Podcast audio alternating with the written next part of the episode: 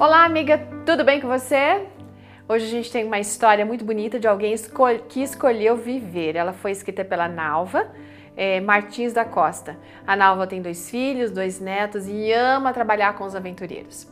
A Nalva sempre foi a mãe e pai dos seus filhos e, além disso, ela tinha que cuidar da casa, da família, aquela situação que muitas mulheres se encontram hoje em dia, né? E por conta disso, nunca parou para cuidar de si mesma.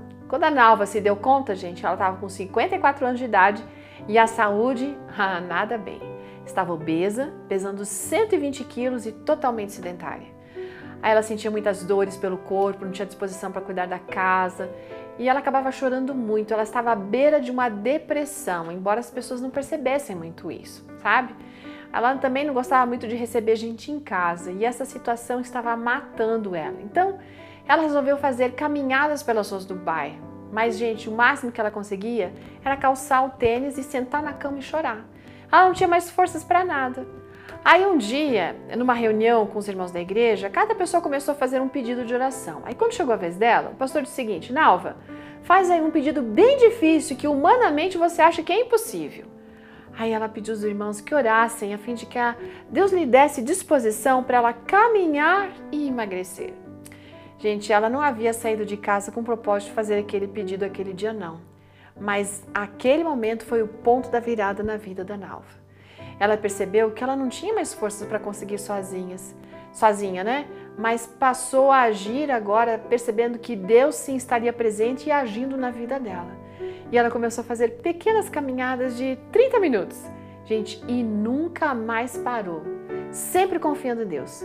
Ela criou uma rotina com atividade física, alimentação saudável, muita oração.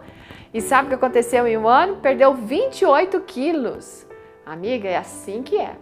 Um passo de cada vez, com determinação, buscando o poder de Deus e tudo vai ficar mais leve para nós.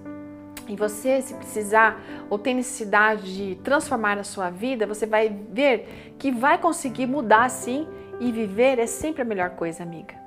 Não é a vida que muda no fim das contas, sabe? Somos nós que mudamos. E a vitória sempre vai ser certa, porque com Deus tudo fica mais fácil. E eu quero deixar com você esse texto de Provérbios 17, 22, porque também é fundamental para a gente ter saúde na nossa vida. Um coração alegre. O coração alegre é como um bom remédio. O espírito abatido seca até os ossos. Amiga, ótimo dia para você e siga firme nos seus propósitos.